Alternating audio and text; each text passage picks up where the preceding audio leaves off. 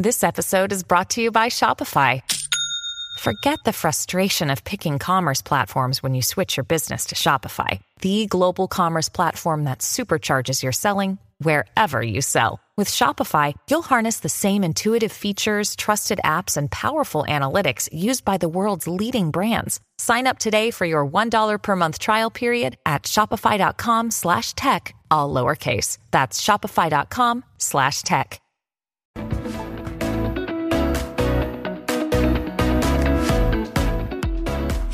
Siete en punto de la mañana arranca así Buenos Días Americano. Como siempre un placer acompañarles y que nuevamente esté nuestro Nelson Rubio aquí, que además me ha sorprendido con un hermoso detalle, mis cosas preferidas en el mundo. Me ha traído un jamón ibérico, pata negra de los reales, de verdad. Muchísimas gracias, Nelson, y muchísimas gracias a todos ustedes eh, por estar allí. No, gracias y por supuesto los buenos días de costa a costa toda la nación americana, toda nuestra comunidad hispana. Gracias eh, por la sintonía con Americano Media. Nuestro compromiso de informar, nuestro compromiso de llevar la verdad. No las noticias manipuladas, no la información, con todas las aristas, con todos los lados de la información la posibilidad de que unos y otros eh, opinen sobre el tema y usted también puede hacerlo a través del 786-590-1623 y el 786-590-1624. Gaby Peroso, un país en llamas, realmente toda la información que hay, incluso la división dentro del Partido Republicano, conversaba hace algunos minutos en Nelson con Alberto Esperón,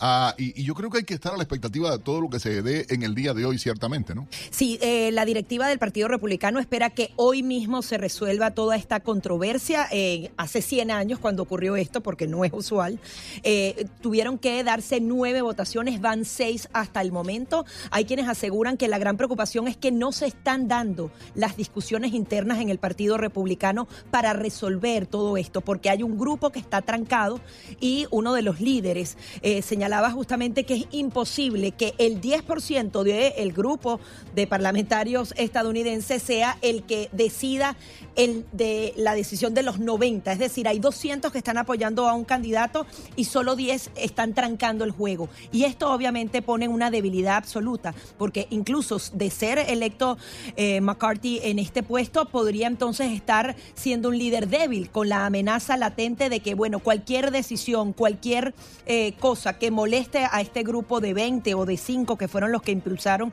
la revolución interna, eh, pueda entonces eh, quedar fuera de ser el Speaker of the House. Eso es algo muy delicado que coloca en mucha debilidad. Adicionalmente, la posibilidad de que los demócratas empiecen a tratar de decir, bueno, yo te puedo resolver este Pero tema no a cambio movido- de cosas. claro, es decir, no mira, no, me investigues, no me investigas a Hunter Biden, yo te doy los votos para alcanzar los 218.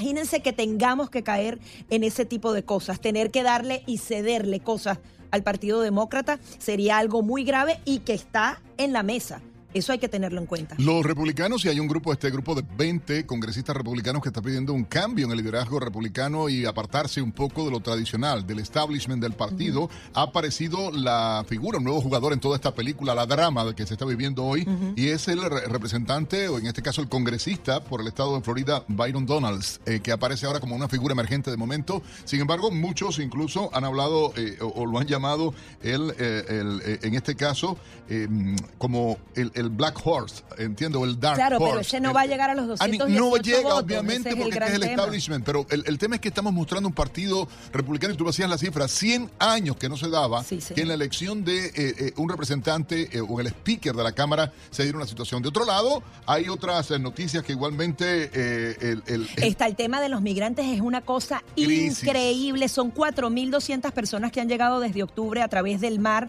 a Florida. Tuvieron que cerrar un parque nacional porque prácticamente llegaron de golpe 500 personas. El promedio son 43 personas entrando por el mar en Florida, una situación sin precedentes y pareciera que no pasa nada. Ahora Biden dice que tendría previsto visitar la frontera. Él ah, cuando había ido a Arizona no había dicho, dijo no. dijo, hay cosas mucho más importantes pasando. Me imagino que cuando ya te llegó a 5 las millones la cifra. que tuvo él en ahora, de sí- Navidad puede ahora ser que sí fuera más problema, importante ¿no? o que el Departamento de Justicia no quiera revelar el dinero que recibió tanto Hunter como Jim Biden de Rusia, Ucrania o China. Ahora, eso no lo van a poder parar, Nelson, porque hay, Hay hay una demanda, claro. que hizo un abogado, pero cuando el Congreso, ojalá escojan ya al Speaker of the House, porque está estamos paralizados, no tenemos actualmente Congreso. Una vez eh, comiencen a hacer eh, la, la, investigación de Hunter Biden va a ser una de ellas y obviamente el Congreso le puede pedir directamente al Ministerio de Justicia que revele estos documentos, porque ellos han dicho que no pueden ni confirmar ni negar que existen estas 400 páginas, están obligados a entregarlas en el momento en que comience esta investigación. Es una de las promesas fundamentales que tiene el Partido Republicano. Otra noticia con la que amanecemos hoy, eh, el diario de Post Millennials saca la publicación indicando que eh, algunos de los más importantes bancos dicen que el 2023 eh, va a ser abiertamente un año de recesión, más allá de todo el tema que hay crítico con la economía. Y las tasas van a seguir subiendo. Subiendo, la Reserva Federal ya lo dijo ayer, no se vistan que no van, o sea, todo va a seguir igual, va a seguir creciendo la, la tasa de interés interbancaria y por supuesto, el único que no sabe, no entiende, no ve que el país está en recesión es el presidente Joe Biden y su equipo de politólogos, economistas, eh, eh, adormecedores esto, tipo el flautista de Hamlet, ¿me entiendes? O sea, yo digo, no, Bueno, pero para él es, lo único un vergonzoso que ha ocurrido en el país es que se hayan tardado dos días hasta ahora en eh, escoger al Speaker of the House y no ve todas las cosas vergonzosas por las que estamos atravesando en este país. La crisis migratoria, el tema económico, incluso la política internacional que sigue Estados Unidos, Irán y Corea del Norte siguen avanzando en su eh, programa nuclear y no necesariamente hay decisiones en el Departamento de Justicia con respecto a este tema. Otro tema candente igualmente es la información de la última encuesta que ha salido. Un gran número de norteamericanos se cree en eh, las muertes provocadas por las vacunas eh, contra el coronavirus. Un 48% abiertamente dijo, a considera, un 49%, perdón, a que eh, consideran que sí que es causado. O sea, más de la mitad de la, en este caso, dividida el país prácticamente, y la gente hablando de este tema. Sí, aspectos secundarios que han provocado la muerte, sí, ha habido errores. De ese tema vamos a hablar hoy en el programa. Y por eso Florida es fundamental en la actuación que va a tener con un gran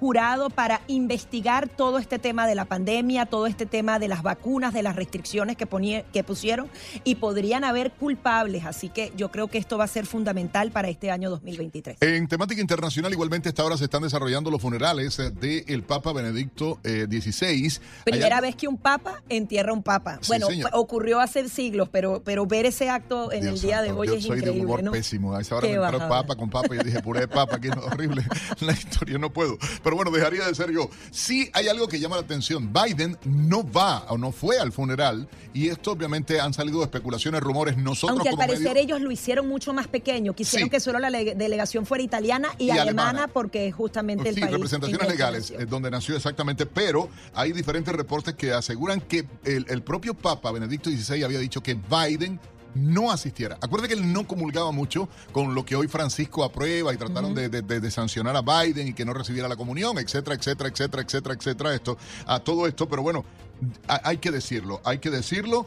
Ah, y esto llama eh, la atención enormemente. Y en América Latina, dos temas que son eh, vitales, o tres, el éxodo de cubanos hacia Estados Unidos sigue en aumento, la situación en Brasil, caótica luego de la toma de posesión, la radicalización, la intención de querer meter preso a Bolsonaro. Y también la otra noticia, Venezuela, el gobierno interino y la postura de Estados Unidos. Ya no reconocen a Juan Guaidó, siguen no reconociendo a Nicolás Maduro, pero cambia definitivamente la política estadounidense. Y adicionalmente yo creo que ese era el plan desde el principio de la administración de Joe Biden. Si bien que no fuera Estados Unidos el que retira el apoyo legítimo al gobierno interino, que se resolviera internamente, pero de alguna manera se dieron algunas órdenes desde acá, desde Washington. Gaby Peroso, le propongo a las 7, 8 minutos en la mañana, 72 grados Fahrenheit, a la temperatura actual en la ciudad de Miami, desde donde se generan nuestras transmisiones, llevar a cabo un resumen con algunas de las informaciones en las que está trabajando nuestra redacción a esta hora. La Cámara Baja de Estados Unidos decidió aplazar hasta el mediodía de este jueves una nueva votación para elegir a su presidente, después de que el republicano Kevin McCarthy fracasara en sus intentos por hacerse del cargo. Los conservadores de Freedom Caucus critican a McCarthy por no haber negociado con ellos una reforma del reglamento de los debates ni los nombres para liderar los comités del Congreso de una nueva legislatura. También le acusan de tener demasiada disposición a colaborar con el Partido Demócrata, de ser parte de la mafia del establishment en Washington, D.C. La Reserva Federal no prevé rebajas de las tasas de interés en el 2023. Según documentos de la última reunión de la Reserva Federal, ningún participante del encuentro cree apropiado comenzar a reducir los tipos de interés en algún momento de este año. En los escritos se recoge la preocupación de recortar las tasas de interés con una inflación que sigue alta y lejos del porcentaje deseado por el gobierno. En la actualidad, el país tiene las tasas de interés más altas desde el año 2007, con la inflación más elevada en los últimos 40 años. La actividad en la industria manufacturera en Estados Unidos volvió a contraerse en diciembre por segundo mes consecutivo ubicándose en el nivel más bajo desde mayo de 2020, según el índice de la Federación Profesional ISM. Este índice mide la actividad en el sector y la ubicó en 48.4% frente al 49% del mes de noviembre, debido a que muchas empresas comenzaron a reducir su ritmo de producción porque temen una recesión extendida en los próximos meses.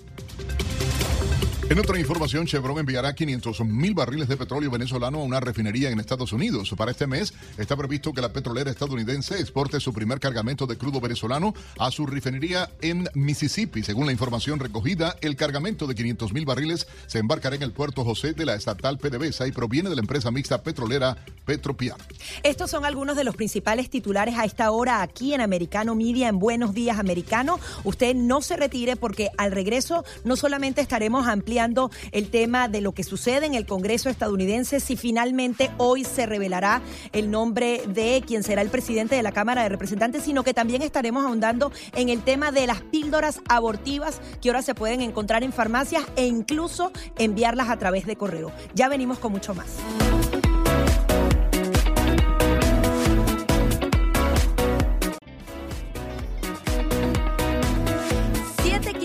De la mañana continuamos con más de Buenos Días Americano y vamos a profundizar en todo este caos que ha tenido que vivir el mundo entero. Es impresionante, Nelson, ver los titulares internacionales hablando de caos en el Congreso. No logran ponerse de acuerdo. El Congreso prácticamente no ha sido instalado. Creo que se debe al país eh, una solución rápida a todo este tema y hay que ver qué va a pasar, si va a pasar otra persona. Ya están hablando de que se tiene que echar a un, a un lado McCarthy, pero es doloroso que el chantaje de unos pocos logre este tipo de cambio. Claro, es un, un, grupo dentro del partido que está en contra del establishment, que está tratando de hacer eh, cambios, que no está de acuerdo con las políticas de muchos republicanos y sobre todo de republicanos comprometidos con el Partido Demócrata. Tenemos un invitado muy especial a esta hora, el director nacional de Asuntos Públicos de la Iniciativa Libre, una organización que promueve los principios y valores de la libertad económica para empoderar a nuestra comunidad hispana acá en Estados Unidos,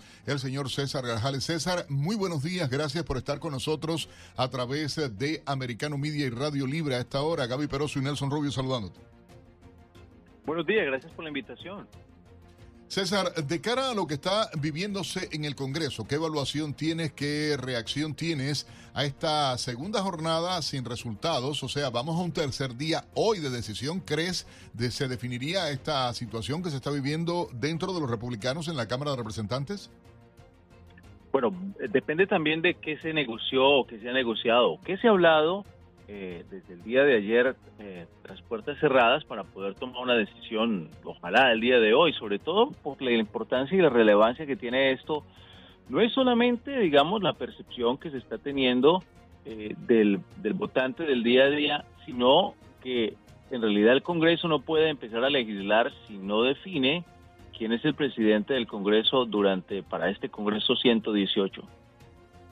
Ahora bien, ¿qué puede pasar a partir de este momento si esa negociación no se da? Hay quienes aseguran que este grupo se lo ha tomado de manera personal y que realmente no hay una negociación. Con cinco que estén en desacuerdo, el juego sigue trancado. Mira, es algo que voy a poner en perspectiva. En el 2018, cuando eh, Nancy Pelosi estaba tratando de asumir la presidencia nuevamente del Congreso, allí también hubo eh, cerca de 15 miembros del Congreso de su, de su eh, bancada que no estaban a favor, pero ellos tenían una ventaja muy amplia.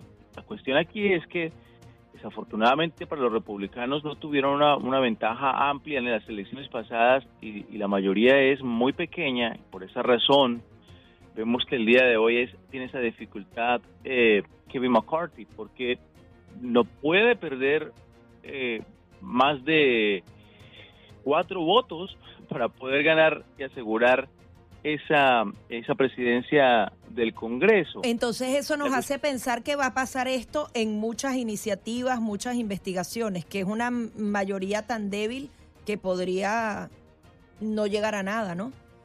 Esa es la cuestión, que también aquí, digamos que si Kevin McCarthy termina ganando al final del día la presidencia del Congreso, eh, realmente puede mantener esa fuerza como líder y mantener esa bancada firme ante muchas otras decisiones legislativas.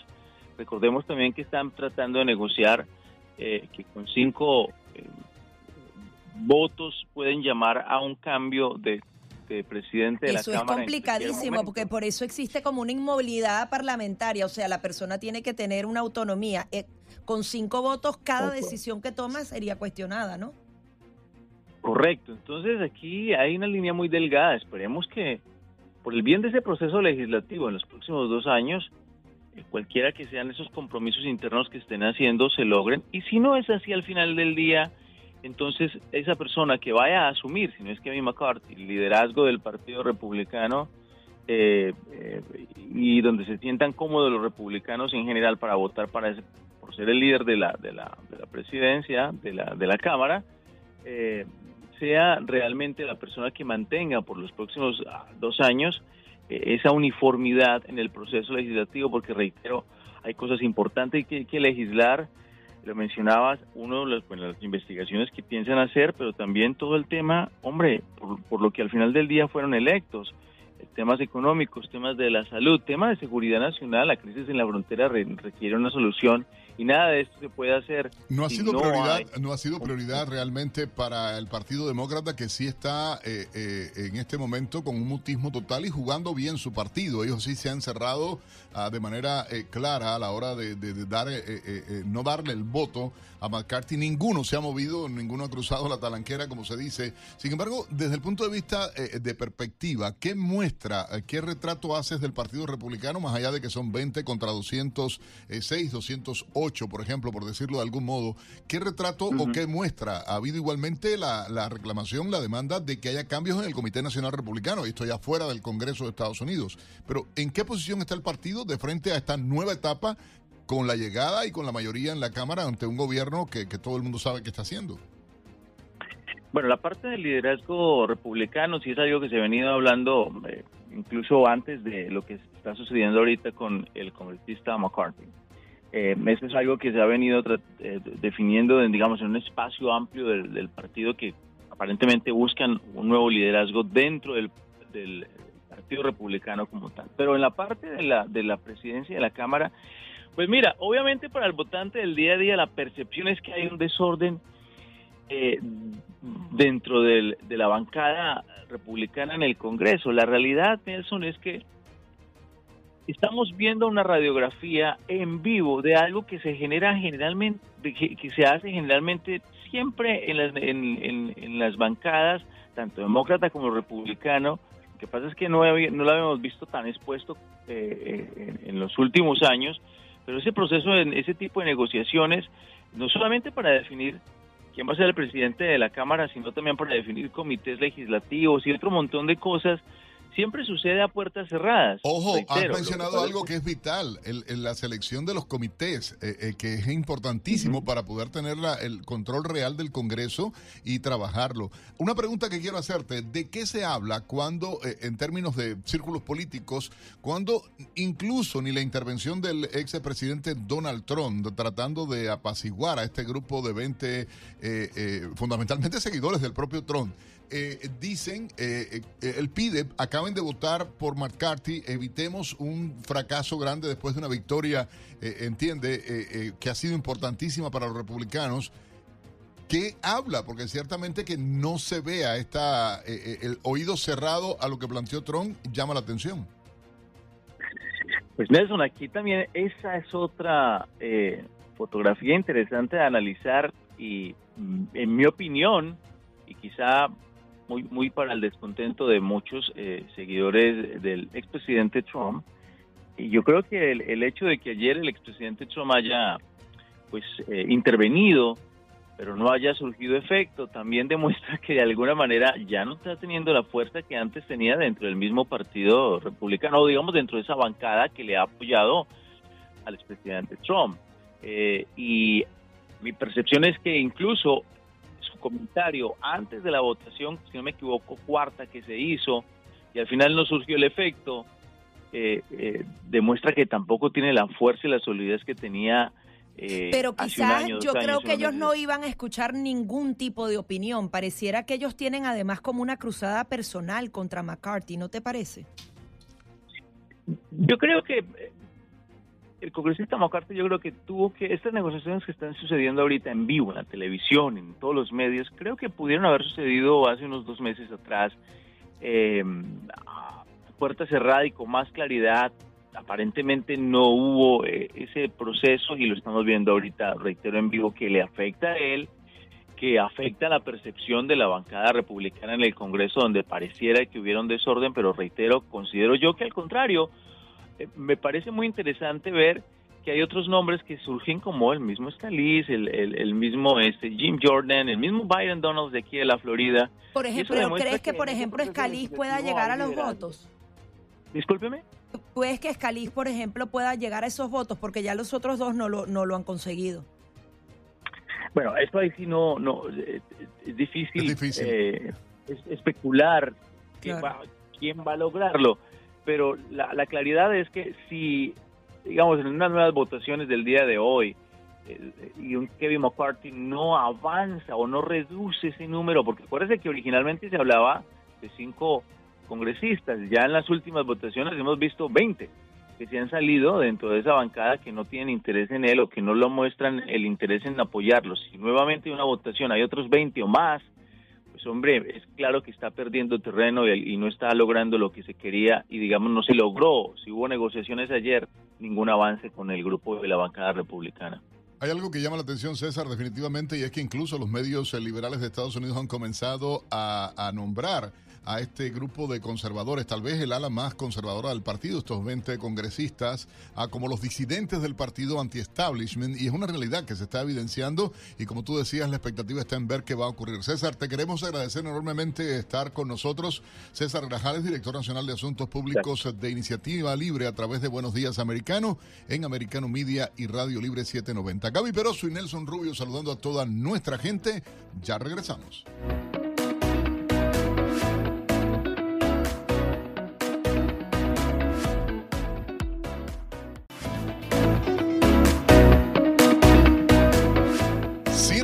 Minutos en la mañana, hora del este en Estados Unidos. Los buenos días, americano, a toda nuestra gente de costa a costa a través de Americano Media y, por supuesto, en Radio Libre 790M.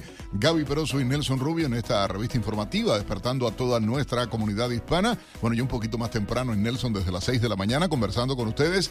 Gaby, mucho se ha estado hablando, de hecho, me llamó la atención, eh, bueno, desde España miraba las noticias que se daban acá en Estados Unidos y en Miami, por supuesto, estaba al pendiente. Lo triste de la situación que se está dando, ¿no?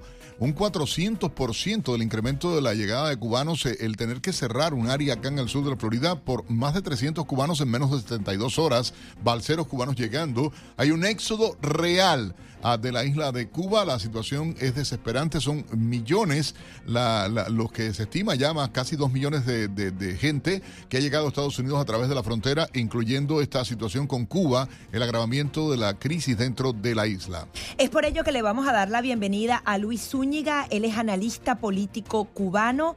Muy buenos días, feliz año también.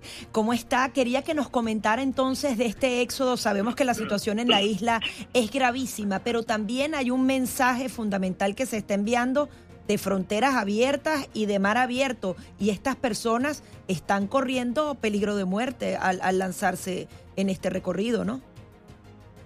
Sí, muchas gracias por la invitación y un gran saludo a toda la audiencia.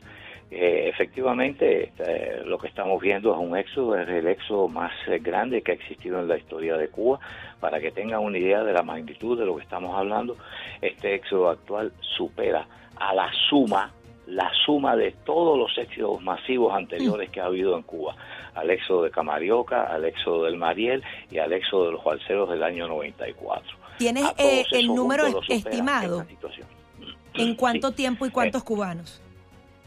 En los últimos 12 eh, meses han entrado 228 mil cubanos por la frontera de México.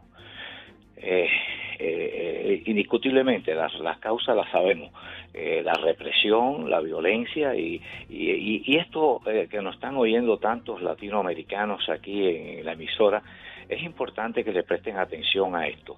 Eh, miren ese éxodo. Ese éxodo es producto de la miseria, la opresión, lo insoportable que es un régimen socialista. Y tenemos a sus países de los latinoamericanos, todo Sudamérica y parte de Centroamérica, votando para llevar a la presidencia al gobierno a socialista. Ahí tienen eh, la, torpeza, la, la, tontería que están cometiendo los países, los pueblos latinoamericanos con el socialismo. Ese es el socialismo. Ahí es donde tienen que mirar, no a la propaganda que le dicen eh, sus ideólogos, etcétera. Ahí lo tienen. Miseria, represión, cárcel, eh, muerte. los cubanos prefieren morirse morirse en el mar que quedarse viviendo bajo ese bajo ese desastre que es el socialismo cubano. Y si no les sirve este también, bueno, pues miren a Venezuela, donde los venezolanos dejan todo por irse de su país y, salen con lo que llevan encima nada más para otro país sin saber lo que les va a pasar, si van a tener que ser mendigos o si van a tener que, morirse de hambre y comer, comer comida de un latón de basura. Ahí tienen lo que es el socialismo. Zúñiga, que sirva este éxodo para esto. No, y sirve también para entender lo que está pasando en Estados Unidos. Úñiga, eh, gracias por estar con nosotros. Es Nelson Rubio saludándote. Ah, hay algo que me llama enormemente la atención eh, y es eh, el tema del acercamiento de la administración Biden a la dictadura castrista, a las dictaduras. Acabamos de dar en titulares ya Chevron exportando petróleo a, Estados Unidos y toda esta suerte de desgracia. como tú decías, la proliferación de gobiernos, el aplaudir, como hizo el gobierno de Estados Unidos, la llegada al poder de Lula da Silva. Y estoy hablando de la administración Biden, vamos a estar claros Ah, sin embargo, yo veo una hipocresía total en el tratamiento de Cuba. Biden sale hace apenas dos meses diciendo que le preocupaba enormemente la situación de los inmigrantes cubanos, venezolanos y nicaragüenses. Sin embargo, ahí está la realidad. Y que no los iba a devolver, porque ese fue el mensaje que abrió la frontera. Claro, pero es la locura. Mira ahora la situación de crisis que está teniendo, mira eh, el, caos que se ha dado. Y como decía Zúñiga, ahí está la prueba real de lo que representa el socialismo con el que pretende la administración Biden acercarse. Acaban de enviar altos funcionarios del Departamento de Estado, acaban de viajar congresistas y senadores a La Habana. ¿Cuál es su opinión al respecto? Mira, eh, la hipocresía de los socialdemócratas de, izquierda, porque el social, los socialdemócratas son de izquierda, la hipocresía política de ellos eh, la, hemos, la hemos visto históricamente a través de, los años en, en todas partes del mundo y lo estamos viendo aquí también con, los Estados Unidos. Eh, ellos se sienten más cerca de los comunistas que del resto del espectro democrático conservador y por lo tanto pues se abrazan con los comunistas y siempre buscan alianzas con los comunistas y se sienten bien eh, colaborando con los comunistas. O sea, les molestan los gobiernos conservadores pero les satisfacen los gobiernos comunistas. Y eso es lo que estamos viendo aquí nuevamente otra vez, y búscalo con todas las administraciones, desde, desde Kennedy, Carter, eh, eh, Clinton, Obama y ahora Biden. Es la misma historia repetida. Ahora también es un mensaje. Esta es la hipocresía política de los socialdemócratas. Ellos dicen eso públicamente, prácticamente vamos a recibir a todos los migrantes, pero también hay otra realidad. Se dice que se están interceptando diariamente 43 cubanos en el mar y cuando los interceptan en el mar los devuelven para Cuba. Entonces, realmente no es una política de abrazar a los cubanos. Tampoco, Ayer 71 cubanos fueron deportados. Ayer 71 cubanos del mar directamente. A poner las cosas, vamos a poner las cosas en un contexto real y entendible para, para los oyentes el régimen este actual de Estados Unidos lo que quiere es una inmigración masiva de esos que votan por el socialismo en Centroamérica y Suramérica, esos son los que ellos quieren que entren por la frontera. No quiere que entren los anticomunistas, no quiere que entren los cubanos, los venezolanos, los nicaragüenses.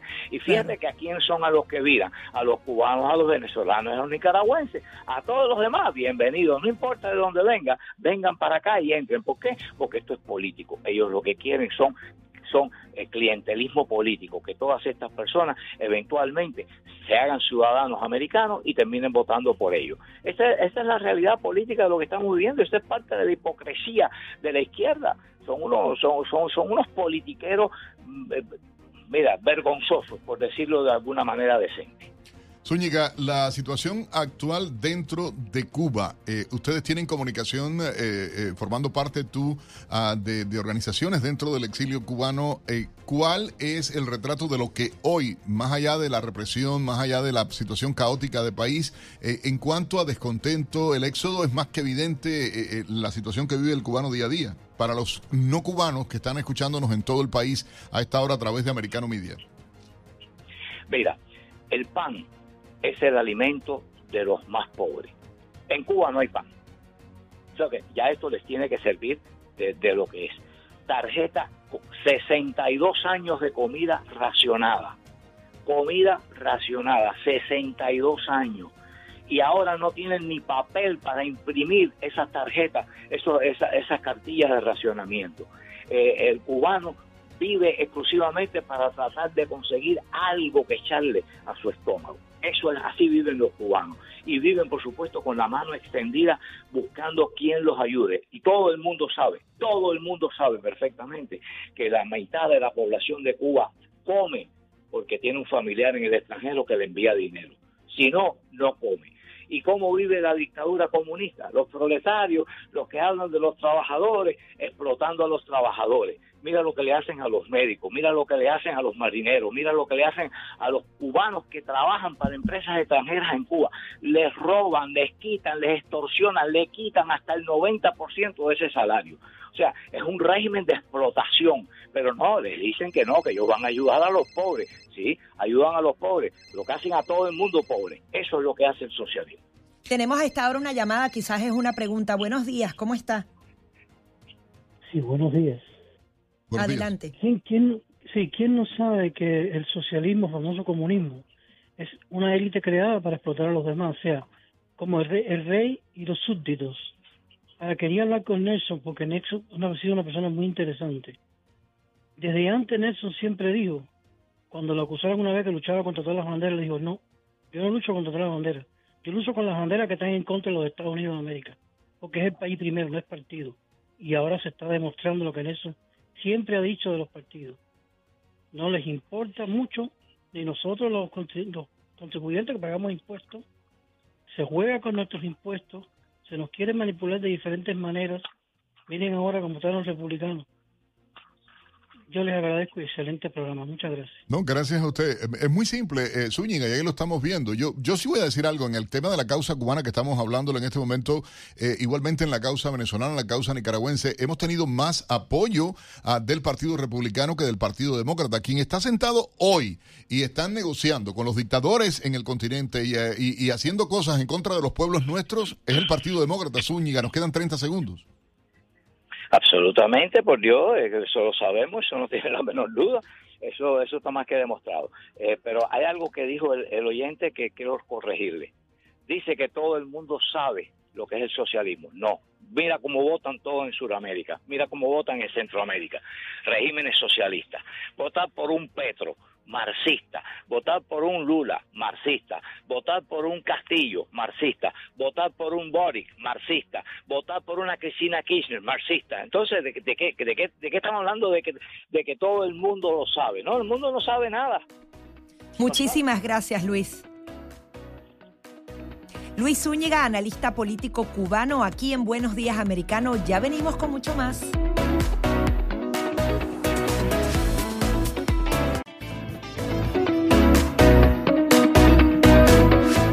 7:45 minutos hora del este en Estados Unidos. Buenos días, americanos de costa a costa para toda nuestra gente a través de Americano Media y Radio Libre 790 AM. A esta hora acompañándoles eh, mi colega Gaby Peroso, este servidor Nelson Rubio, todo el equipo de productores, redactores eh, y por supuesto nuestros colegas a través de Americano Noticias. Gaby, te propongo justamente hacer un recorrido por algunas de las principales informaciones ah, en la que están trabajando a esta hora nuestro equipo de noticias. La ciudad de Nueva York registró el pasado año 434 asesinatos, una cifra ligeramente menor que la del periodo anterior, cuando se registraron 488, según estadísticas anuales del Departamento de Policía de la ciudad. Con excepción de los homicidios, todos los demás delitos se incrementaron frente al 2021, registrándose 1.615 violaciones, 17.408 atracos, 26.039 agresiones y 15.731 robos en ausencia. Desde el año 2020, las cifras de delincuencia e inseguridad comenzaron a, subir por factores que la policía atribuye a la pandemia, la entrada ilegal de armas a Nueva York y leyes que favorecen la libertad bajo fianza a acusados mientras llegan a juicio.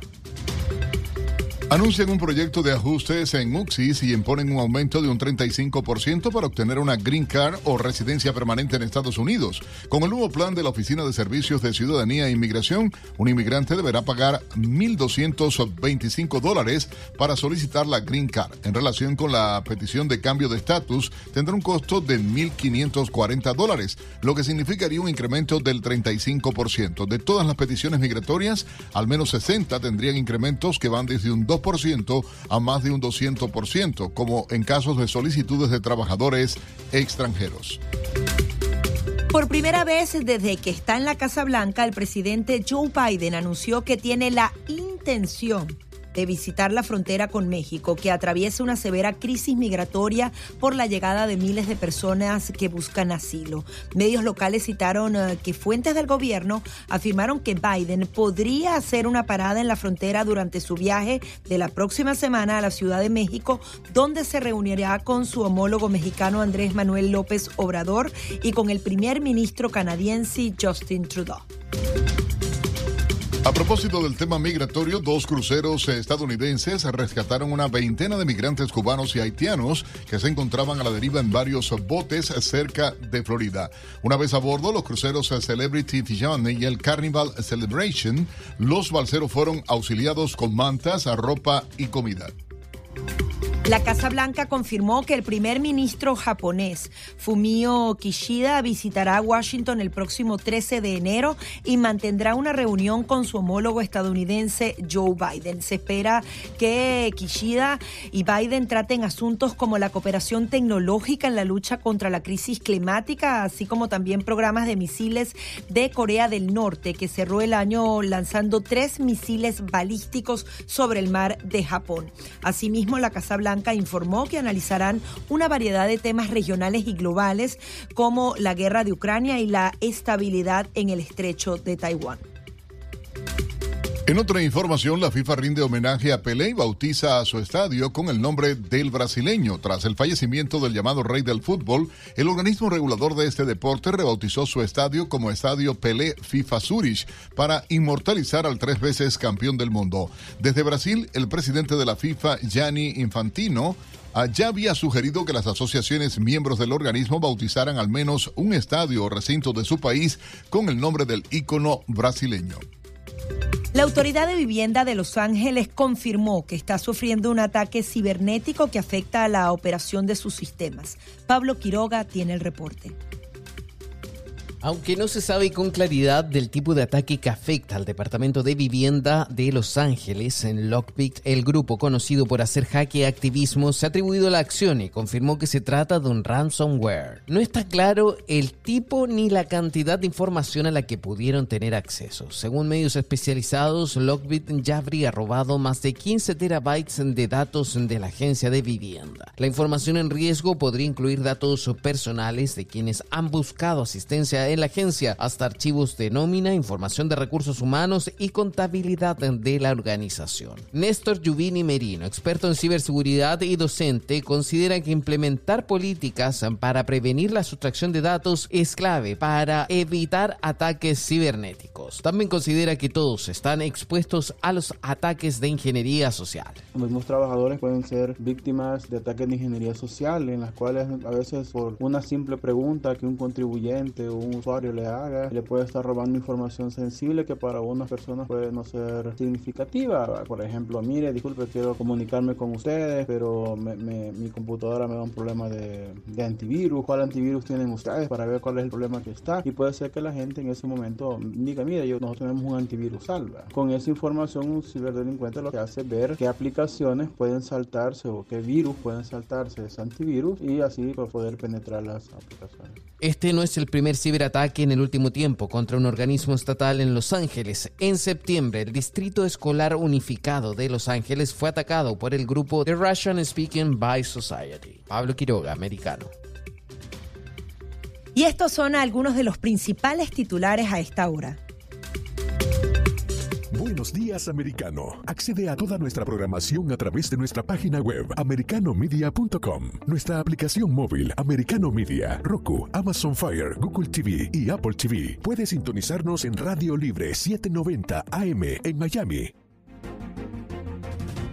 7.51 minutos en la mañana y a propósito del tema de nuestra aplicación Americano Media, también invitar a todos a que nos sigan en las redes sociales en Americano Media. Pronto, pronto el lanzamiento de la página web también. Ya lo tenemos listo. Usted solamente coloca americanomedia.com y va a poder disfrutar de las noticias minuto a minuto. Es decir, tiene la combinación perfecta. Tiene toda nuestra programación completamente en vivo, adicionalmente nuestras redes sociales y en la página web usted puede tener las secciones, las columnas de opinión, adicionalmente muy pronto los, programas on demand y las noticias. Hay una pestañita ahí arriba de, que dice temas de hoy y justamente tú marcas allí los nombres de las personas, de los países, lo que pasa y se entera minuto a minuto de todo lo que está pasando.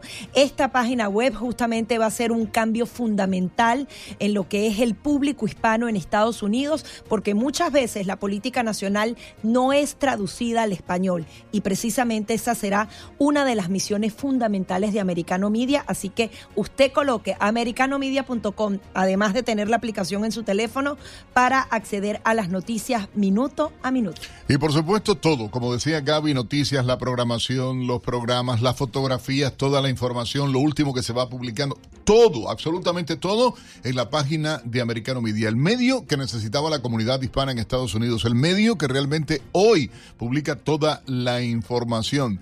Oye, eh, hay una encuesta, por cierto, un artículo que ha generado eh, fuertísimas opiniones y se llama Trono de Santis para el 2024.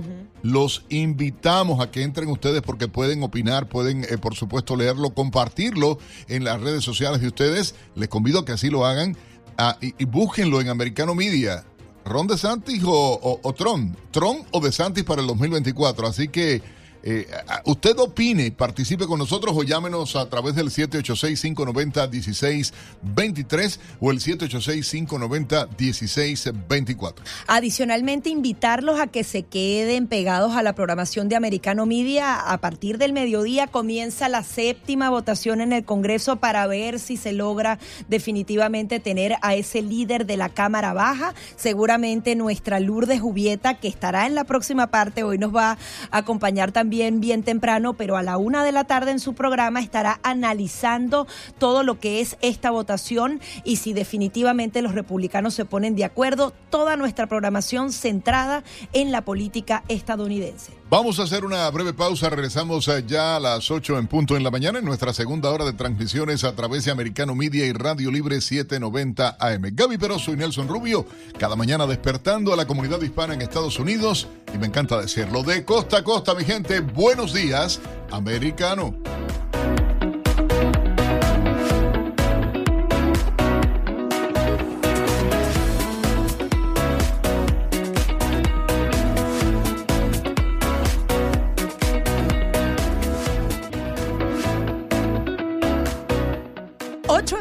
La mañana continuamos con más de Buenos Días Americano con una super visita como lo habíamos anunciado en la parte anterior. Nuestra Lourdes Jubieta necesitamos aplausos y el director nos ayuda allí porque eh, tenemos que analizar demasiados temas a esta hora y están nuestros aplausos.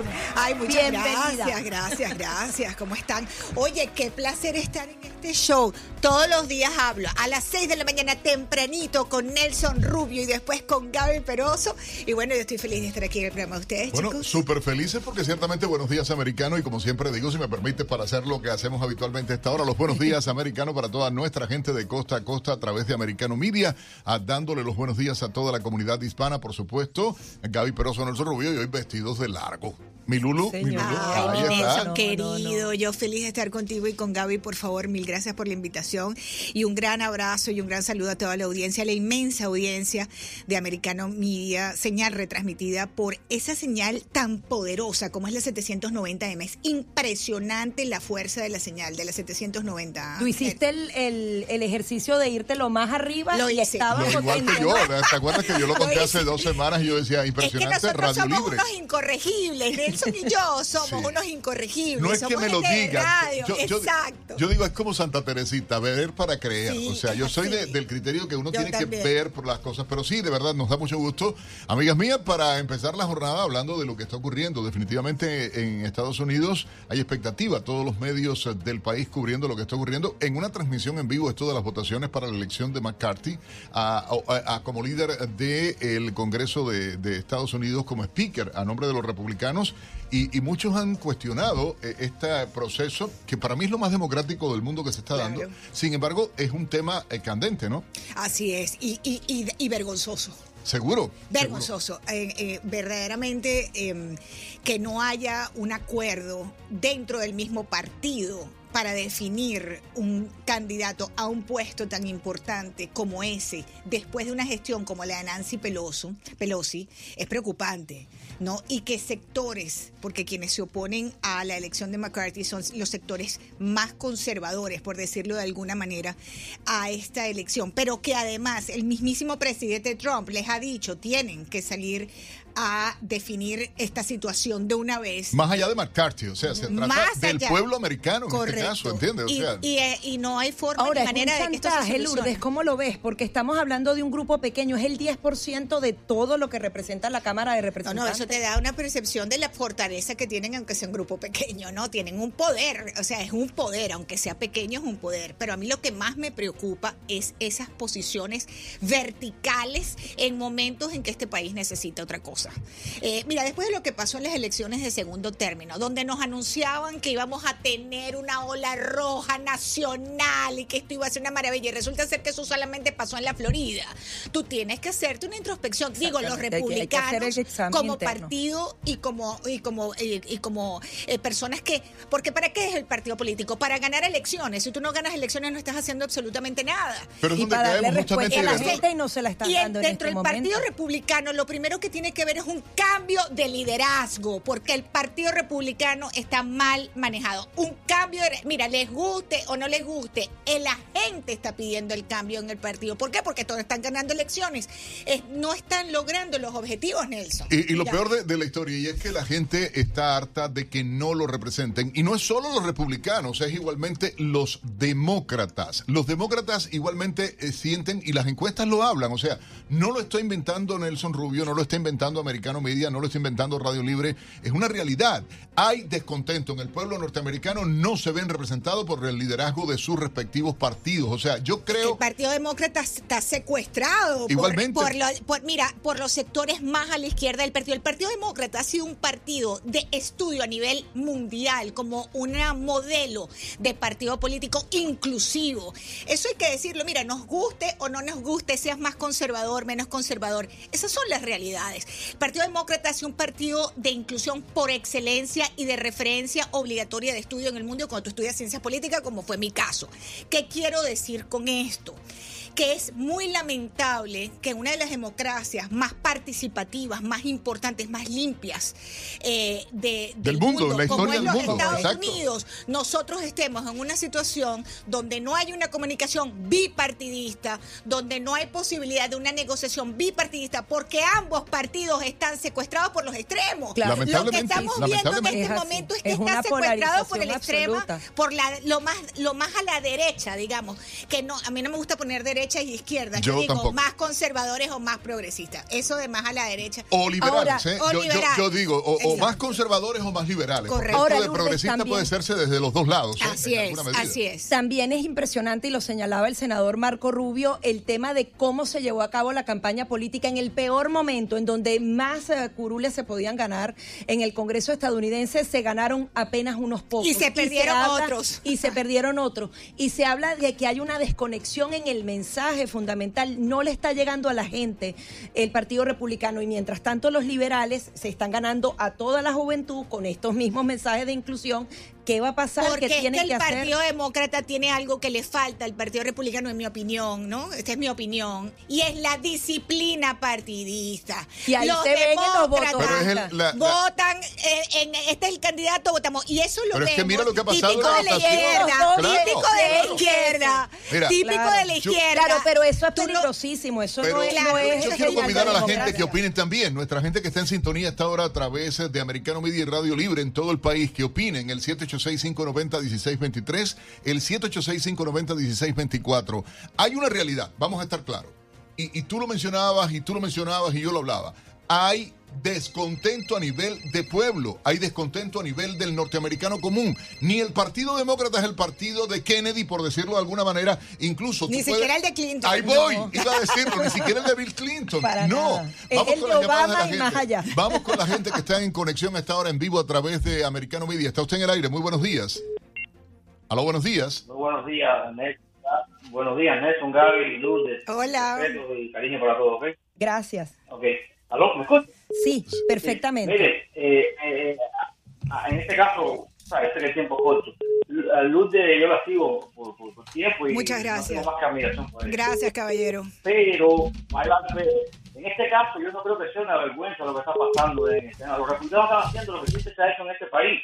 Tú sabes, eh, ser, eh, eh, hacer preguntas, reaccionar, que es lo contrario al Partido Demócrata. Parece una foca unánime, que es lo que pasa en el comunismo en todos Sí. los países, y aquí estamos perdidos. Sí, a lo que yo me refiero eh, de sobre la vergüenza es que dentro del propio partido no se pongan de acuerdo para no tener que pasar por seis elecciones y no te- y a estas alturas todavía no tenemos Congreso, porque si no hay Speaker of the No House funcionan. no tenemos Congreso. Exacto, no Eh, a eso es lo que me refiero de una vergüenza, no porque sea republicano eh, eh, la- las personas, sino porque dentro del partido de republicano no vemos la cohesión necesaria, la unidad necesaria Que en no- el discurso para un cargo tan importante como este. Pero hay que caballero. decirlo, no es necesaria la unidad esta monolítica, no es necesaria dentro del partido, tiene que haber diversidad. Sin embargo, hay una realidad, y, y estoy de acuerdo contigo, si ya tiene el Partido Republicano la mayoría en la Cámara de Representantes, si ya tiene el Partido Republicano y se ha dicho y ha anunciado, vamos a trabajar en función de los ¿Cómo no intereses resuelven eso detrás de hay los que muros? hacerlo, exactamente. Es, que, mira,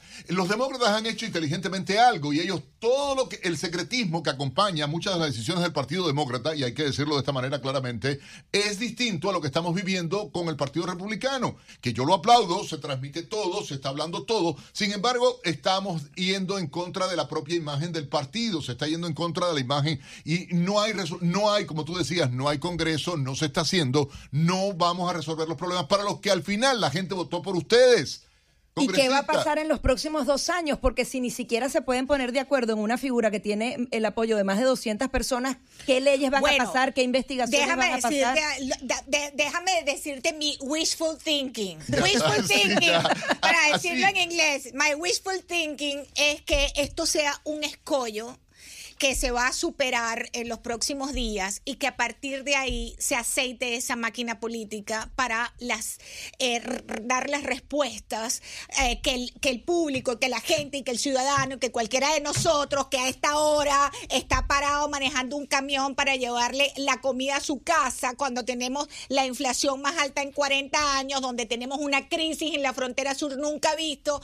Y déjame decirte algo la mayor crisis, y ya que estamos en el sur de la Florida, que hemos tenido en el éxodo cubano, Cubano, donde increíble. han tenido que cerrar cortesía de las políticas migratorias de esta administración. Y la anterior, Obama, que fue el que empezó todo el relajito, Claro, hay pero que es estar que- claro. pero, ¿eh? hay que estar claro. ¿eh? Ok, pero estamos hoy en el 2023 con Sí, sí, Biden sí, sí. y aquí no toman las medidas para tratar de frenar que en este momento hay 500 cubanos en un país parque como es Dry Tortugas, que lo han tenido que cerrar para darle eh, re- eh, respuesta a esas personas que están llegando en Pero envía gente O a negociar va- con la dictadura. Así es. Hace negocios con Venezuela. Porque esa es la política, el mensaje la no política de Es la sociedad, acercamiento, la política tema. de acercamiento a Cuba sin Pero luego nos acusan, nos No, acusan de que si esto- metemos miedo, nos acusan de que es estamos de engañando. Y ahí está. Esto es de Esa aquí la para verdad. allá, pero de la, la- la dictadura criminal que más larga del hemisferio, que ya cumplió 64 años, no da nada, nada en respuesta. esta Vamos a una pausa. Ustedes pueden opinar 786-590-1623. Esto está candela, amiga mía, que arrancamos. Esto es Buenos días, americano. 8.15 minutos de la mañana continuamos con más de Buenos Días Americano a través de las 7.90 AM. Estamos conversando con Lourdes Subieta, Nelson Rubio y Gaby Peroso con respecto a todos los temas eh, de interés nacional y uno de ellos es la aprobación por parte de la FDA. Estados Unidos ahora va a permitir la venta de píldoras abortivas no anticonceptivas, píldoras abortivas en las farmacias y a través del correo electrónico. Esto apenas sucedió ayer, Lourdes y Nelson, y yo hice un breve ejercicio, coloqué píldoras aborto FDA en Google y apenas tú ves dos o tres noticias, aparece dónde puedes conseguir tu, píldora abortiva por correo. Así, abiertamente a través de Pero ¿sabes internet, qué es eso? te metes en Texas y dice no las puedes conseguir. Hay una serie de regulaciones en Texas porque el aborto no puede ser libre y sin ningún tipo de, de, cuidados médicos. Y te las venden, te dicen, mira, te pueden llegar entre 200, con 200 a 470 dólares. Tienes la posibilidad de entrega de 4 a 5 días sin apoyo clínico.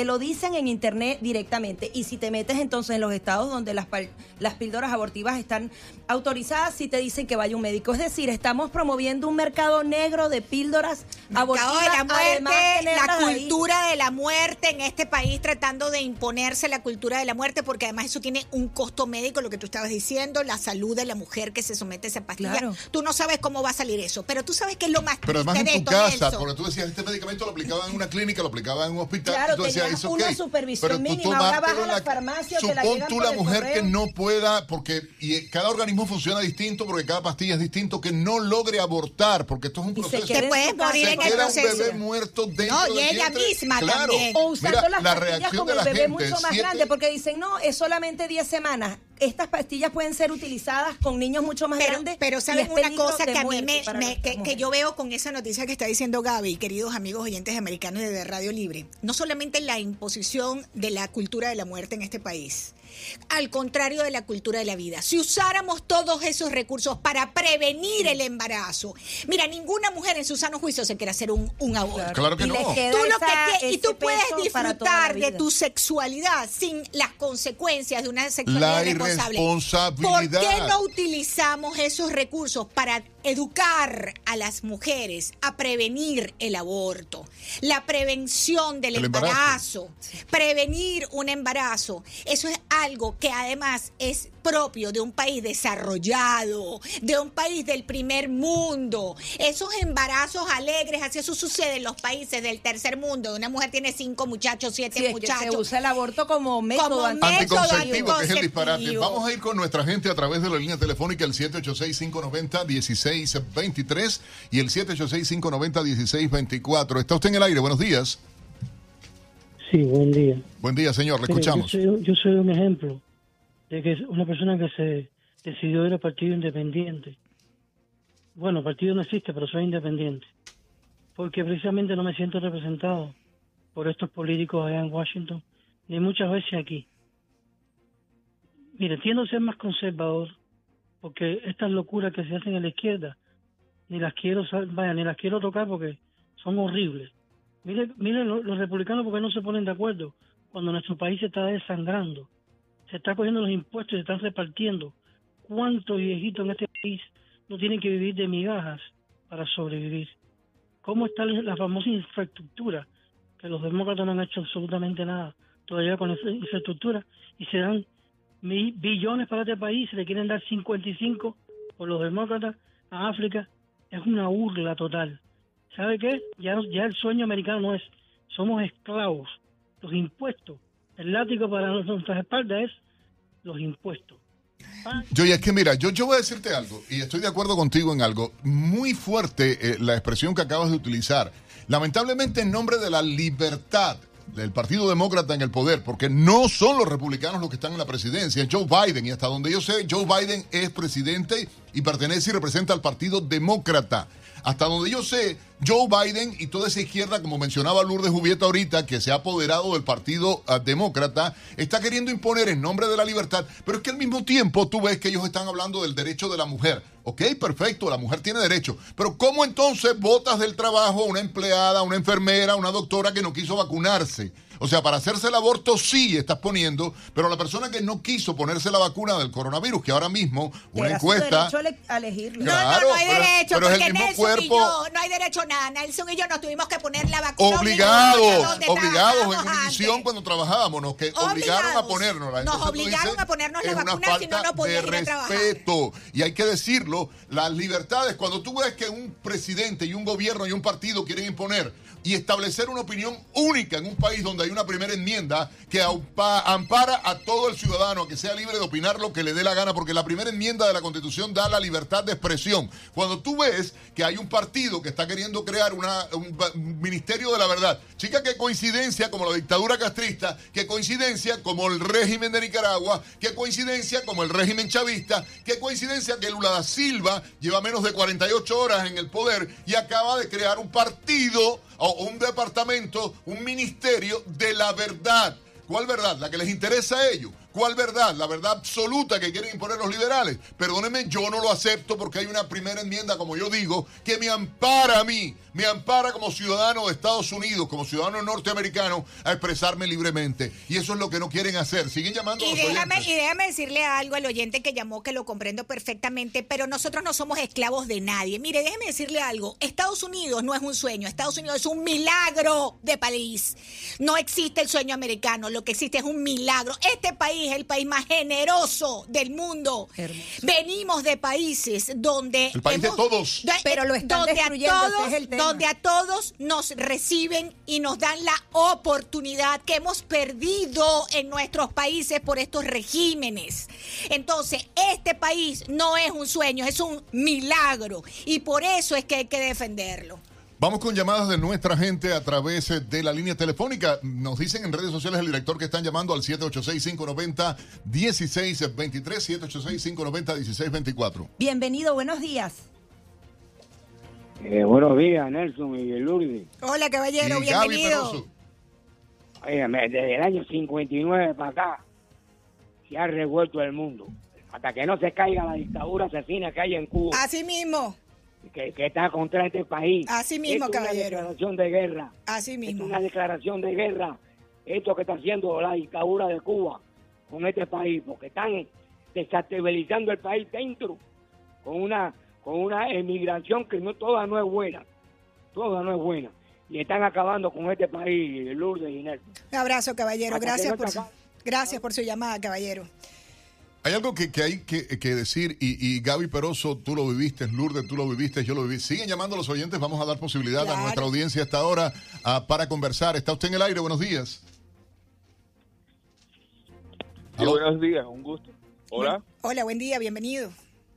Hola, qué gusto escucharlo de nuevo en la radio juntos en la mañana. Gracias. Eh, eh, mira, es un absurdo, por ejemplo, eso mismo que están haciendo, hablando de las vacunas.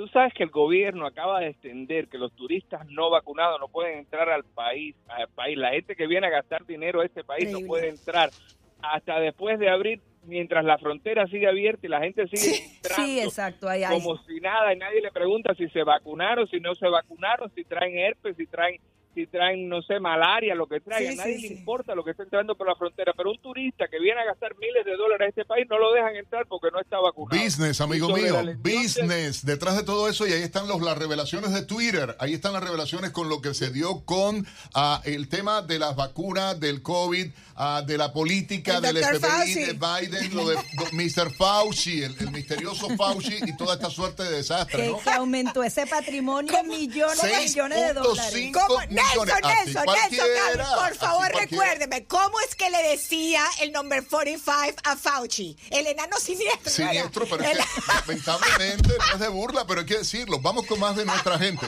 Bienvenido, está usted al aire. Adelante, buenos días. Sí, buenos días. ¿Cómo está? Muy bien, muy bien, gracias. Eh, muchas felicidades por, por- a ustedes por el nuevo año y a todos los, escucho oyentes. Quería dar una simple opinión y, y estoy de acuerdo 100% con todo lo que ustedes están transmitiendo a través de esa emisora y le puedo decir de corazón, soy cubano, vine hace más de 20 años a este país y amo este país por encima de todo, pero le digo de corazón, ¿qué piensa el pueblo americano, los nacidos, los criados en este país para rebelarse pacíficamente y demostrar que esta administración está acabando con este país?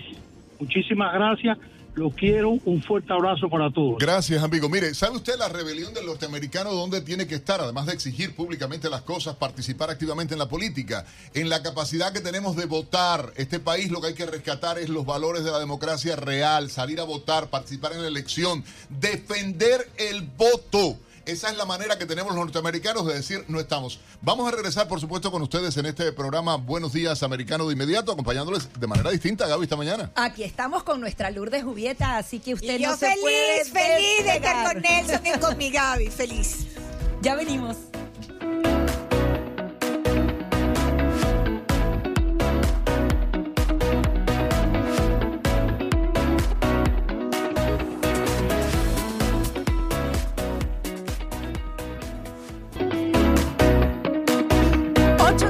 Minutos de la mañana, continuamos con más de Buenos Días Americano con nuestra Lourdes Ubieta aquí, teniendo este placer y este honor. Adicionalmente, ya ha estado café. siguiendo en vivo todas esas sesiones del Congreso porque le cae justamente a su hora las votaciones, pero quería hablar de otro tema y es el tema económico. Cuando ves el cierre del año, tenemos huevos 33% más, en algunos mercados a veces subió 100%, la harina 19% más, la gasolina llegó a más de 5 dólares el galón y ya la Reserva Federal dijo, no vamos a bajar las, eh, las tasas de interés, incluso van a seguir subiendo y la inflación quizás se da un puntico más, es decir, lo vamos a tener alrededor del 6%. ¿Cómo lo ves, Lourdes? Mira, lo veo bien difícil y te voy a decir por qué. Porque cuando tú tienes que encarar los gastos de vida, no lujo, no estoy hablando de viaje, no estoy hablando de champán, no Vivir, estoy hablando de caviar. sobrevivir. Cuando tú vas para el supermercado y tú empiezas a hacer, como digo yo, market hunting, compro los huevos en un supermercado,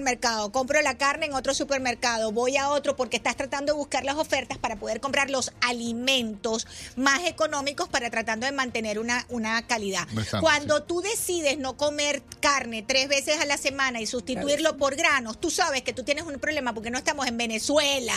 O cuando porque no usas tu estamos tarjeta de en- crédito no para pagar los alimentos. Cuba, Pero ¿qué le ha estamos en los? Estados Unidos y que la gente tenga este problema. A ver, vamos a ver. Lo que quiero decir, hay, eh, por supuesto, siempre en cualquier sociedad eh, sectores más desfavorecidos, pero que la clase media habitualmente tenga ta- estas dificultades tan grandes para pagar la renta. Mira, en el condado de Miami-Dade volvieron a ampliar la ayuda de pago de la renta. ¿Qué te quiero decir eso? Que no está Que la no gente pueden. teniendo la posibilidad de pagar su renta, porque si no, ese programa no existe. Que por cierto, lo celebro y los aplaudo en el condado de Miami-Dade que ayuden a la gente a pagar sus, eh, sus rentas, que además está funcionando muy bien, así que hay que reconocer la, cosa que funciona. Sí, claro. No, y no, y es una, disculpa Gaby, y es una alcaldesa demócrata, pero cuando tú trabajas... y hay que Pero ella es muy así- buena. No, no, no, no, y, y trabaja muy bien. así pero ese es es. el tema. Uno no puede ser ciego, uno no puede ser Este no es un tampoco. problema Que partidista. tú no estés- Es pero de resolver ese no cargo, de la Ese gente. no es un cargo Partidista. partidista. El alcalde es. de un condado no lo es. Oye, siguen llamando a la gente porque la mañana amanece caliente acá. Caliente, caliente. Cinco es mi número. ¡Eo! Cristian, ya tú sabes. cinco es mi número, yo es 5 de enero. Vamos con sus llamadas. Está usted en el aire. Buenos días. Aló, buenos Sí, días. buenos días. Buenos días, le escuchamos, señora. ¿Cómo está? Hola, buen día. Buenos días. Mire, yo quería decirle, yo estoy de acuerdo con que este país, como dijo el señor, se está destruyendo y que el pueblo americano tiene que despertar y sobre todo esa juventud que le han comido el cerebro en las universidades. Porque yo en 43 años que llevo en este país, 43 años va a ser que llegué a este país, nunca he visto lo que he visto ahora. Primero que nada, le están quitando la patria potestad a los padres. están sexualizando a los niños, están obligando a hacer cosas, estamos en una dictadura. Si no lo quieren entender es porque son ciegos y son estúpidos, porque estamos en una dictadura en este momento. Y yo estoy de acuerdo que ese señor McCarthy no salga. Nosotros necesitamos a alguien que no vote con los demócratas. Ayer María Elvira lo estaba defendiendo porque ella es igual. Ahora ella sale con el cuento de Cuba y de Cuba para que vuelvan a votar por ella y después al final no hacen nada porque no hacen nada. Entonces lo que quieren es tener su puesto y a la hora de votar votan por los demócratas. No, necesitamos a alguien ahí que sea el jefe de la mayoría, pero que defienda los intereses del pueblo, porque votamos por, por, por conservadores. Lo que pasa es que nos han robado los votos, todo es una trampa. Estamos en una, en una sociedad bananera ya, y si no Muy nos bien. respetamos, si no salimos a la calle y defendemos este país, pobre de los nietos de nosotros, ya nosotros nos vamos ahorita. Pero por eso 63 está, y lo decía ahorita, señora mía, en el derecho de cada cual de votar, decidir y Pero- saber por quién vota. eh, y es importante. Claro, y, y con respecto a lo que la oyente nos está diciendo, entendemos perfectamente su posición, pero también hay que recordar, ¿no? Que este es un país donde hay dos partidos principales y que no podemos obviar a los millones de personas que militan en el Partido Demócrata y que las grandes decisiones en este país se toman de manera bipartidista.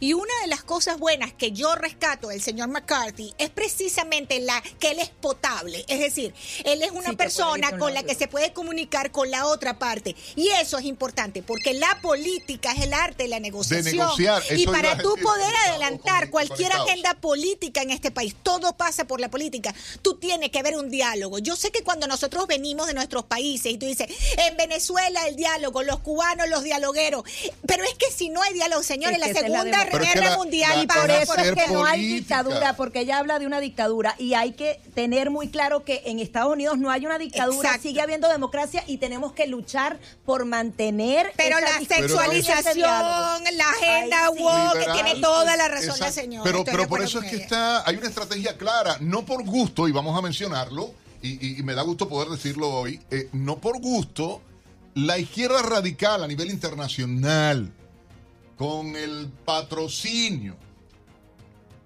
de George Soros, invertir tanta plata en comprar estaciones de radio en Univisión, hacer un negocio burdo. 18, imagínense. 18 millones A dos- nivel nacional. Sí, sí, a nivel nacional, pero gastar 18 millones de dólares en estaciones. No, no, 18 no. 56 estaciones. millones de dólares. En 18 para- estaciones. esa- en 18 estaciones. Pero gastar esa plata para imponer una agenda política ah, distante de la realidad que vive el norteamericano común, distante de los valores que tiene la Constitución de Estados Unidos, distante de lo que representa la libertad. para censurar a las a voces conservadoras, Por porque eso. eso. es para silenciar a las voces conservadoras como tú, como yo, como Gaby, ¿Cuál? como cualquier conservador que está Pero frente este- a un micrófono Claro. en situación de pleno derecho, porque además te lo sustenta tus antecedentes eco- e- académicos, profesionales, tu trayectoria para poder estar sentado aquí. Cada uno de nosotros tiene por lo menos encima 30 años de, ejercicio profesión, profesional del. Ahora, periodismo. su accionar también habla del poder que tienen los hispanos en este país. Tenemos ahora el Congreso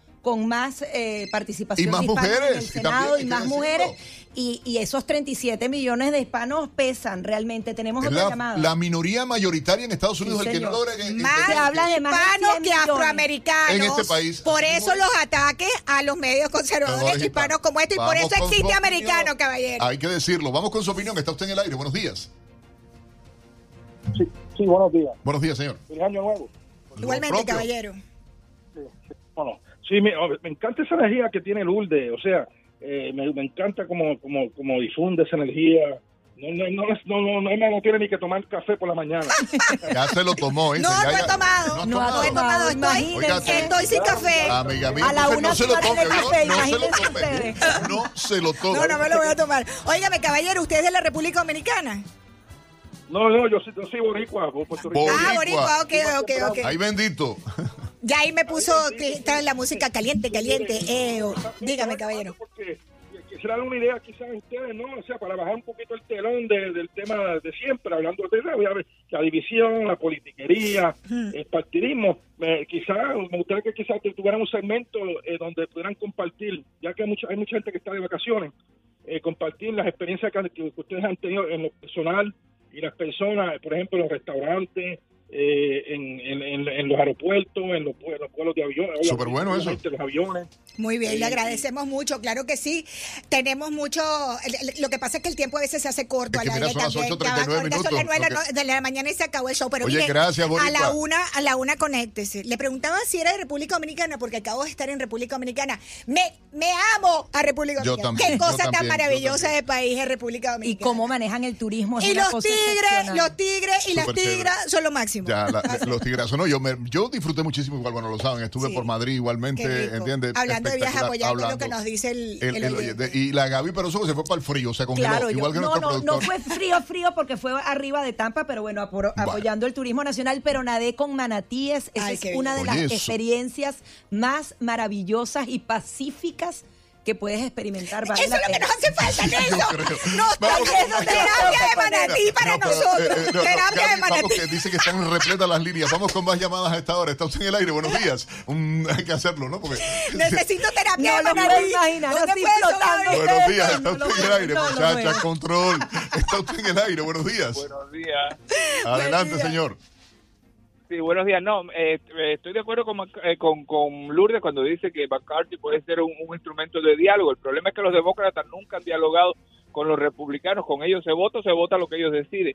Y los republicanos que no están votando, lo- los, congresistas republicanos que no votan por McCarthy, son esos que están respondiendo a sus electores, porque a eso tienen que ir a Washington, a responder a sus electores. Y los electores republicanos no quieren la continuidad de Paul Ryan o Nancy Pelosi. Eso es verdad lo que está diciendo. Eso está de acuerdo Otra contigo. cosa que quería decirle, Sí, señor. a partir de hoy Western Union empieza a mandar dinero a Cuba, a los bancos directamente para que sean Mm. convertidos en MLC. O sea, le están mandando millones y millones y millones de dólares. a la dictadura castrista. Que acaba de cumplir 64 años el régimen criminal, asesino y violador de todos los derechos humanos que hay en Cuba. Pero aquí Todos la los- Pero la administración administración Biden, le claro. facilita la platica y siguen dándole oxígeno a esta dictadura. Se nos acabó el tiempo, Lourdes, lamentablemente. De este segmento. 40 minutos de este segmento. No, me están Eh, votando. eh, no, Se no la estamos votando. Me votó No, no, no. indirecta, elegantemente. Lo que pasa es que te vamos a seguir teniendo aquí, pero también vamos a estar, porque también nuestra audiencia quiere saber sobre lo que ha sido el entierro Claro. de un papa Ah, a sí, otro papa. Es algo también. Gracias. Los importante. espero a la una de la tarde en Americano eh, por Radio Libre 790. Un gran abrazo a la audiencia. Gracias por la invitación. No, un placer. Oiga, que se repita. Amados. Vamos, vamos a regresar Gaby, con Conexión. Internacional. Vamos a ir a Roma directamente en breve a, a través de Americano Media en Buenos Días, Americano. Ya volvemos. Enseguida regresamos con más Buenos Días Americano, junto a Nelson Rubio y Gaby Peroso, por Americano.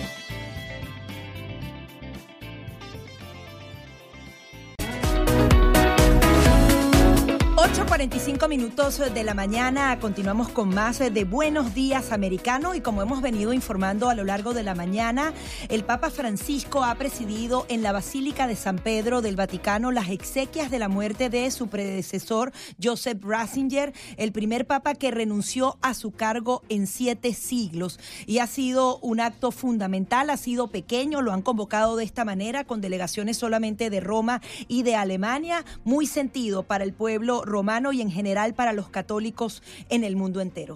Vamos en conexión internacional a- de Miami a Roma, la capital italiana, justamente en Ciudad Vaticana se encuentra a esta hora Marinelli Tretamundo o Tremamuno, a periodista corresponsal de en el Vaticano, en Italia, en España. Ella trabaja para Imagen TV de México, igualmente Uno Noticias, eh, Cubanet Noticias, entre otros medios, y la nueva Bussola eh, Quotidiana, también un medio italiano. Ah, Bussola, perdón, en mi italiano no es muy bueno, pero ahí tengo acá a Donatella que sí habla perfectamente italiano y, y me asistió en la corrección, pero me da muchísimo gusto a poder eh, conversar con ella a esta hora en medio de la solemnidad que se está viviendo en Ciudad Vaticana. Eh, muy buenas tardes para ti, ah, Marinelli, eh, gracias por estar con nosotros. Hola, muy, muy buenos días, muchísimas gracias, es un honor. Cuéntanos un poquito cómo se vivieron estos momentos eh, tan solemnes eh, y, y- e históricos para, para todos. Sí, eh, efectivamente esta mañana con un frío eh, un poco extraño porque en, estos días no estaba haciendo tanto frío, sin embargo hoy eh, vivimos esta ceremonia eh, con una neblina además que cubrió la Plaza San Pedro, eh, una ceremonia que inicialmente eh, vimos el, la- la- el traslado ¿no? de- del féretro de Papa Benedicto aproximadamente a las ocho y media de la mañana. Eh, hubo la oportunidad de rezar el rosario y luego a las nueve y veinte de la mañana eh, el Papa Francisco entró en silla de ruedas a la zona de altar eh, que fue ubicado allí en el atrio de la Plaza San Pedro, eh, con además la presencia impresionante de 3.700 sacerdotes, eh, 400 obispos y 130 cardenales que concelebraron esta ceremonia solemne en honor a Papa Benedicto.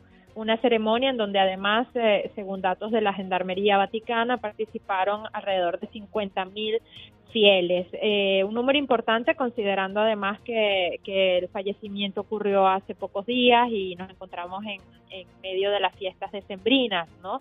que es una época en donde a lo mejor muchas personas no se encuentran eh, aquí en Roma y, y sin embargo hemos visto una presencia importante de fieles, no solamente el día de hoy, también los días anteriores cuando se tuvo la posibilidad de, de dar el último saludo a Papa Benedicto. Sí, hay varios puntos importantes en lo que ha sido este funeral y es que precisamente eh, eh, es un papa que eh, está haciendo el acto solemne para otro. Adicionalmente, luego de que se celebra un funeral de este calibre, normalmente se daba la elección de un papa. Es algo inédito prácticamente lo que se vive, ¿no? Sí, aunque no es la primera vez que un papa había renunciado, eh, digamos que eh, es la, la, la primera Pero son vez siete siglos que no pasaba, ¿no? que- Ajá. Sí, eh, mm, eh, Papa Benedicto fue, es el octavo, ¿no? En la historia de la Iglesia. Estamos hablando de que eh, en la historia de la Iglesia Católica eh, con Papa Francisco son 266 papas, ¿no? Entonces sigue siendo algo mm, bastante eh, extraño, ¿no? Sin embargo, eh, en la historia más reciente, en la, historia moderna, el ver a un papa eh, en ejercicio que hace el funeral de un papa fallecido, emérito, no es algo a lo que a lo que estemos acostumbrados, es bastante inédito. Y eh, sin embargo eh, vimos allí a- al Papa Francisco eh, presidiendo esta ceremonia que además eh, contó con la presencia de importantes personalidades, porque efectivamente, aunque no era un papa en ejercicio, voluntariamente, eh, debido también a la imagen tan, tan importante que, que dejó eh, Papa Benedicto en su pontificado, a pesar de que fueron solo ocho años, porque recordemos que como emérito eh, duró más, casi diez años, iba a cumplir eh, ahora en marzo, sin embargo, ha dejado un legado importante a nivel eh, incluso teológico y esto meritó que vinieran personalidades como por ejemplo eh, Doña Sofía, ¿no? La, la reina emérita de España o también los presidentes de Polonia, Hungría, eh, de Portugal, eh, además de las delegaciones oficiales que eran Italia y Alemania, eh, a- Alemania por obvias razones porque Papa Benedicto Era era, alemán, alemán, ¿no? Sí. eh, Marinelli, y- una pregunta que quiero hacerte porque en medios internacionales circulaba eh, eh, una noticia, o sea, nosotros no tenemos la posibilidad de confirmarla y queríamos saberla desde tus fuentes, era con relación a la petición que había hecho el Papa Francisco de la no presencia del presidente norteamericano Joe Biden en sus funerales. ¿Hasta cuán, o, o sea, cuánto de creíble puede haber en todo esto que se ha dicho, que se ha mencionado al respecto? Honestamente, yo de esto no tengo ninguna información, eh, es algo que desconozco. Eh, sí puedo decir de que como no era un- un- una ceremonia de Estado, porque no era un papa en ejercicio, el Vaticano no emitió invitaciones a los países. Entonces, esta es la diferencia, ¿no? Entre eh, la- el fallecimiento de un papa en ejercicio y, y- y la ceremonia que vimos hoy. En este caso, eh, digamos que la ceremonia como tal, obviamente, eh, tenía una, mm, una importancia, ¿no? Porque estamos hablando siempre de un papa eh, de la Iglesia Católica, pero no fue una ceremonia de Tal vez de los más Los- conservadores en la historia, eh, tal vez de los papas más conservadores en la historia de la iglesia por el papel que jugó él eh, eh, realmente desde la posición que tuvo mucho tiempo durante el papado de Juan Pablo II y hay que mencionarlo que tal vez las Sí. medidas más estrictas dentro de la iglesia católica fueron promovidas por él. Sí, y, y debo decir con toda honestidad que sí hubo un, malestar eh, entre en la plaza, ¿no? Entre los, sacerdotes con los que pude conversar en cuanto a la falta de, de mención de Papa Benedicto durante la homilía. Eh, de pronto había más expectativas de hacer mayor hincapié a lo que fue el pontificado de Papa Benedicto y, y vimos más bien una homilía que fue, digamos, bastante eh, escasa, ¿no? De, Sí, de- de y es que una de las cosas que se comenta es que al haber dos papas, ahorita Francisco se siente de cierta manera liberado porque esa posición tan conservadora no lo dejaba ejecutar una serie de acciones.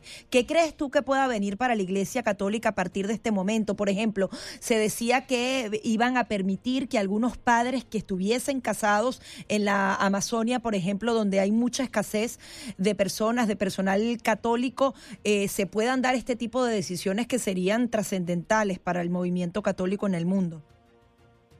Eh, esta es la pregunta que nos hacemos todos, ¿no? ¿Qué va a suceder ahora? Porque es verdad que aunque Papa Benedicto siempre se mantuvo de- detrás de bastidores, eh, sin embargo era una figura de peso, ¿no? Que mantenía de alguna manera un muro de contención, ¿no? Para, para ciertas eh, decisiones. Ah, eh, es la pregunta que nos hacemos ahora, ¿qué va a suceder? Si realmente esta, estos cambios que está promoviendo Papa Francisco puedan llegar a, a- a- a un término. Yo en lo personal, eh, que honestamente no, no deseo llamarme experta en la materia porque no lo soy, creo que, que no es tan fácil que, que esto vaya a suceder porque obviamente eh, Papa Benedicto eh, también tiene la presencia de, un pueblo que, lo, que sostiene ese mismo pensamiento, que además es- estamos hablando del dogma, ¿no? de, la doctrina y, cambiar eh, estos elementos son eh, basta, podrían ser mm, bastante peligrosos ¿no? para la continuidad de, de la propia Iglesia Católica. No, no sé hasta qué punto realmente Papa Es que se ha dado una tendencia de, revisionista dentro de la propia iglesia ah, católica. A cambio, tú hablabas de la doctrina de la fe. O sea, hay una institución importantísima dentro de la propia iglesia católica que, que guarda los valores más eh, eh, fuertes de eh, la creencia y todo lo que se da. A Marinelis eh, Tremamuno, gracias por este contacto internacional desde Roma, en Ciudad Vaticano, ah, con Americano Media y, por supuesto, con Buenos Días Americano a través de Radio Libre 790M. Muchísimas gracias, Gracias y bueno. a ustedes, siempre a la orden. Y llegó la hora de despedir, lamentablemente se nos fue volando la hora porque estuvimos aquí disfrutando con nuestra Lourdes Jubieta. A la una en punto no se pueden perder su programa porque va a estar justamente en una nueva votación posible dentro del Congreso, de la Cámara de Representantes, a ver si se resuelve todo este tema. Y también los invitamos a que métanse en la página web americanomedia.com. Tenemos ahí la información minuto a minuto para que nos sigan. Mi gente, llegamos al final de Buenos Días Americano a través de Americano Media y Radio Libre 790. Gaby Peroso y Nelson Rubio acompañándoles cada mañana. Ustedes, eh, gracias por la sintonía. Y como siempre usted dice, Gaby Peroso. Chau, chau.